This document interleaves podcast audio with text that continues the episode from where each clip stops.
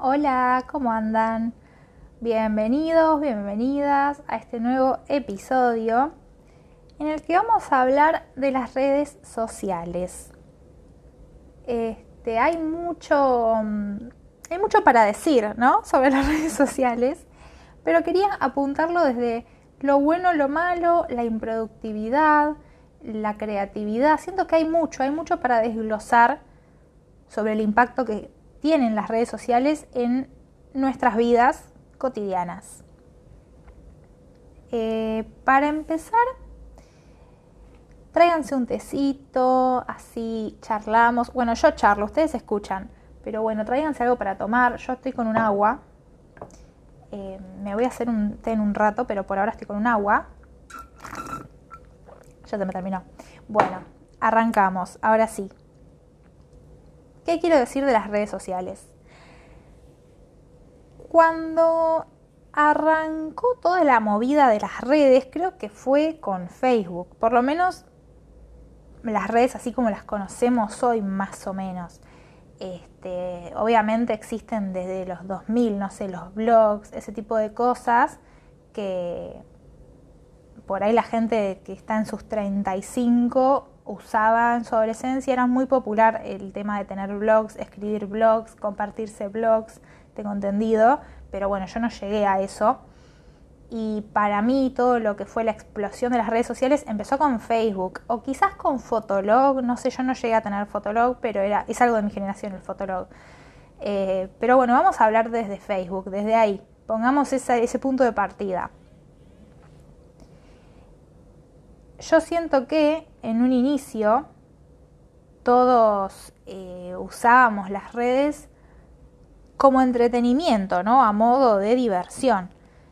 Y era, era como el uso que se le daba. De hecho, me acuerdo que en mi casa, cuando yo era, no sé, tendría 12, 13, 14, no sé, y tenía Facebook, estaba siempre la tele prendida. En mi casa, en la casa de mis papás, va la tele estaba prendida las 24 horas, no importa que nadie la estuviera mirando. Estaba de fondo, era un acompañamiento que estaba todo el tiempo ahí prendido, cualquier canal, no importaba tampoco. Y me acuerdo que mi papá se enojaba cuando yo estaba en Facebook, pero no se enojaba cuando la tele estaba prendida. O sea, para mí la tele y Facebook era lo mismo, era como donde te informabas de cosas, donde veías cosas, era un entretenimiento. Pero, no sé, por ahí mis papás no lo veían de esa manera. Para ellos la tele era como la base de la vida y, las redes era como una cosa rara que te distraía y que no te dejaba enfocarte en lo que tenías que hacer, pero la tele no. Mientras que para mí era lo mismo, solo que era eh, las redes era algo de mi generación y la tele era algo de su generación. Bueno, a medida que fui creciendo, bueno, se, se popularizado más Instagram, que es lo que creo que hoy en día todo el mundo tiene, todo el mundo usa, y bueno, se está instalando, ya prácticamente está instalado TikTok. Eh, bueno, no sé, también hay gente que usa otras redes, no sé, 9gag o, eh, bueno, YouTube, Twitch, bueno, ya sabemos, todas las redes que hay. Y mm, siempre o bueno, no sé, por lo menos la gente de mi entorno, siempre las redes era como algo negativo, como es un entretenimiento, pero es adictivo, así que es negativo, es malo. O por lo menos así lo veía yo, ¿no? Como que no, las redes, eh, estás todo el tiempo ahí, te retienen, em, dejas de ser productivo. Y obviamente hay algo cierto en eso, y es que las redes sociales, vamos a poner de ejemplo Instagram, puede ser cualquiera, incluso Spotify, Obviamente quieren mantenerte ahí dentro porque es una empresa y se dedican a tener clientes y si vos sos un potencial cliente te quieren retener todo lo posible. Obviamente así funciona. No te dan entretenimiento porque son buenos, son, te dan entretenimiento porque necesitan mantenerte ahí, necesitan ser populares y que vos estés dentro de la plataforma. Y no me parece mal, no me parece mal porque es una empresa, buscan vender, así funciona cualquier negocio. No me parece mal siempre y cuando no sea dañino para uno. Si vos sos una persona que tiene cosas que hacer y no podés parar y no podés dejar las redes, ahí ya empieza a ser un problema, ¿no? Y, algo que, está muy alrededor de esto es la improductividad. Más hoy en día que muchos trabajamos de la mano de las redes sociales. Por ejemplo, eh, no sé, si tenés un negocio, eh, probablemente tengas un Facebook o un Instagram de tu negocio y subas cosas. Y por ahí entraste a subir una foto de un producto nuevo que llegó y te distrajiste mirando el inicio y, dijiste, ay, mira esta noticia, a Guandanara, el no sé qué. Entraste y ya te fuiste, ya saliste de, de lo que fuiste a hacer. Y por ahí perdiste media hora cuando solamente tenías que publicar una foto y lo hacías en cinco minutos. Entonces, la improductividad viene de la mano con las redes, sí, muchas veces. Y tenemos que aprender a usarlas y que no, las, no que las redes nos usen a nosotros. Y es re difícil, porque obviamente no te das cuenta. Yo el otro día entré, entré a ver el clima al celular, entré a ver el clima y en un momento como que eh, desbloqueé el celular y mi cerebro automáticamente se apagó. Estuve como 10 minutos y me di cuenta de que estaba viendo historias de Instagram y me quedé como, yo no vine a hacer esto, yo, ¿qué vine a hacer? Vine a ver el clima, como cuando vas a la cocina y no te acordás qué fuiste a hacer. Bueno, me pasa eso dentro del celular, a mí, creo que a muchas personas, ¿no? Eh, como que estar con el celular es estar en otro lugar. Es estar mentalmente en otro lugar, porque obviamente físicamente seguís en donde estabas, pero es como estar en otro lugar y a veces no recordás qué estabas haciendo, pero estás y, es un lugar que te lleva, te lleva a un lado, te lleva a otro, te lleva acá, te lleva a una noticia, te lleva a un comentario y, y hay que ser consciente de cuando el celular está como empezando a usarnos un poquito y hay que ser consciente de decir, no, solo voy a ver el clima y después voy a bloquear el celular.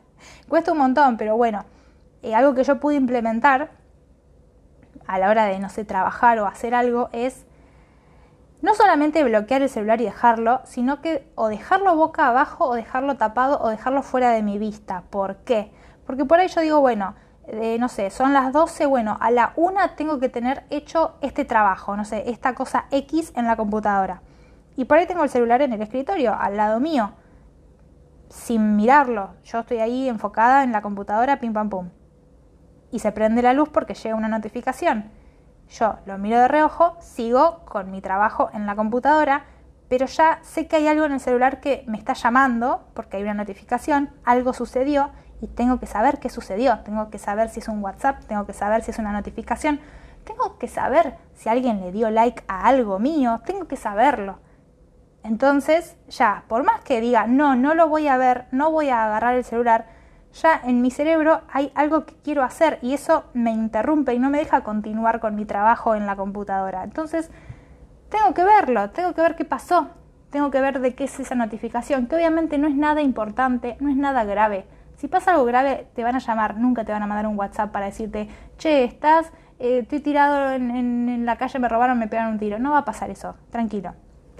Entonces, como consejo, o lo que yo implementé es si tengo que trabajar, el celular lejos donde yo no lo pueda ver o en modo avión. Pero bueno, eh, quizás necesitas, no sé, no, lo querés tener en modo avión y está bien también. Así que eso ya depende de vos. Em, pero bueno, hay que aprender a ponerle un límite al celular también. Pero no es culpa de las redes, es culpa nuestra, de, digamos, eh, libera dopamina que te llegue una notificación, no importa de qué sea es así, qué sé yo.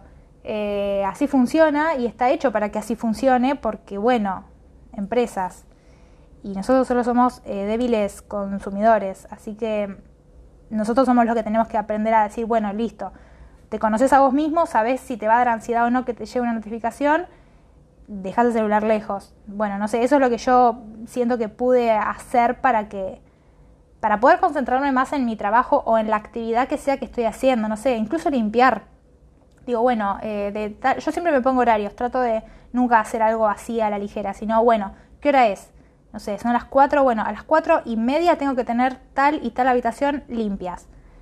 Y si estoy con el celular ahí, sé que voy a terminar mirando historias de gente y no voy a estar terminando de limpiar esas habitaciones. Entonces lo dejo lejos, no sé, pongo eh, música y lo dejo lejos donde yo no lo pueda ver y listo, chau, no te veo. ¿Me entendés? Pero bueno, eso desde el lado negativo de las redes, ¿no? Eh, también otra cosa negativa que se podría mencionar o que a mí me ha afectado es cuando seguís cuentas que te traen cosas negativas que obviamente tienen que ver con vos, no con la cuenta. La persona está ahí viviendo su vida, pero muchas veces hay contenido que no nos hace bien y está bien ponerle un freno a eso. Por ejemplo, no sé, hubo un momento de mi vida, allá por el año pasado creo que fue, en la que yo estaba con algunos problemas de autoestima porque después de la cuarentena mi cuerpo había cambiado, como el de casi todos, y no me entraba la ropa, no me sentía bien, no me sentía cómoda conmigo misma y yo seguía a un par de chicas, bueno, a un montón, pero supongo que estas dos fueron las que más ruido me hicieron, que son modelos y que de hecho viven por acá en Capital y nunca me las crucé en la calle, pero seguro son igual que en las fotos porque son divinas y las pibas nada, o sea, diosas, flaquísimas, eh, la ropa les quedaba excelente, hermosas y era como me hace mal verte porque sos re linda. y obviamente es algo que tiene que ver con mis inseguridades y con cómo yo me estoy, percibiendo a mi cuerpo y qué es lo que me gusta y qué es lo que no me gusta de mí. No tiene que ver con la piba, ella no me hizo nada malo a mí.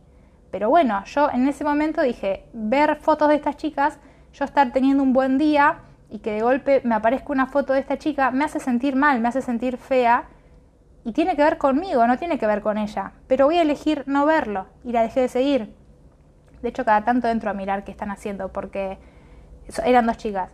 Porque nada, me, me caen y todo, pero bueno, la verdad que me generan inseguridades y no es culpa de ellas.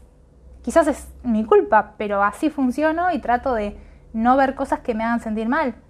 Lo mismo con, y acá esto es polémico, los refugios de animales. Yo sigo un montón de refugios de animales, trato de donar siempre que puedo, pero a veces ponen videos de, eh, no sé, de, un perrito que lo atropellan y te muestran el video de la cámara de seguridad de, que hay un tipo atropellando un perro. Y yo estoy teniendo un buen día y de golpe se me hace una se me, me quema el estómago estar estoy comiendo mirando Instagram y de golpe un perrito atropellado. No no quiero ver eso entonces algunos te ponen el cartel de que hay material sensible y ahí elegís verlo o no, pero hay otros que no lo ponen y a esos los dejé de seguir con todo el dolor del mundo porque sé que son refugios y que eh, les sirve que mucha gente los siga para tener más visibilidad, pero la verdad que no quiero ver eso y lo dejé de seguir. Y, y es importante que pongamos un límite en lo que consumimos y en lo que no. Obviamente cuesta mucho porque constantemente aparecen publicaciones sugeridas. Estoy hablando por ahí más de Instagram, ¿no? Ni hablar TikTok. Em, o los reels también, que estás constantemente viendo contenido de otros que se asemeja con lo que vos seguís, pero no estás eligiendo ver ese contenido puntual, simplemente aparece. Y no tenemos el total control de lo que vemos y de lo que consumimos y no nos damos mucha no nos damos cuenta muchas veces.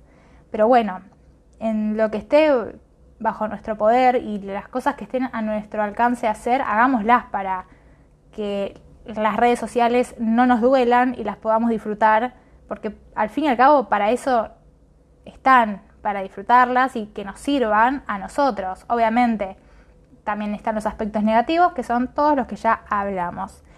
Y ahora quiero hablar de los positivos, y más allá de poder conectar a la gente en todo el mundo, yo siento que a mí las redes sociales me re salvaron. Eh, ay, qué dramáticas, me salvaron. YouTube me salvó. No, bueno, un poco sí.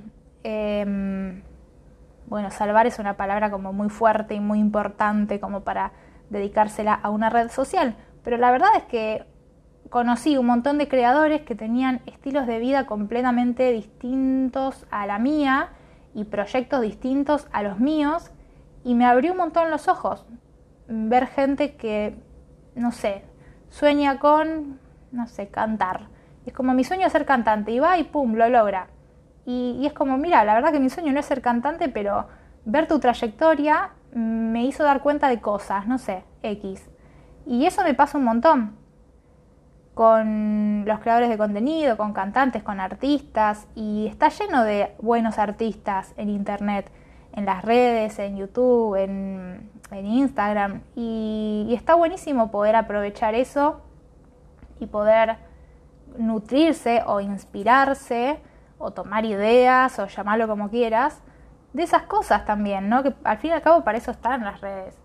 Y yo estoy enfocándome más a eso, trato de seguir cuentas que me hagan bien, que me inspiren, que hablen de cosas relacionadas a lo que a mí me interesa y le doy mucha más prioridad a eso que por ahí a, a, no sé, usuarios vacíos de gente que no, no, pincha ni corta y que no tiene nada que ver conmigo y que por ahí antes seguía de compromiso o qué sé yo.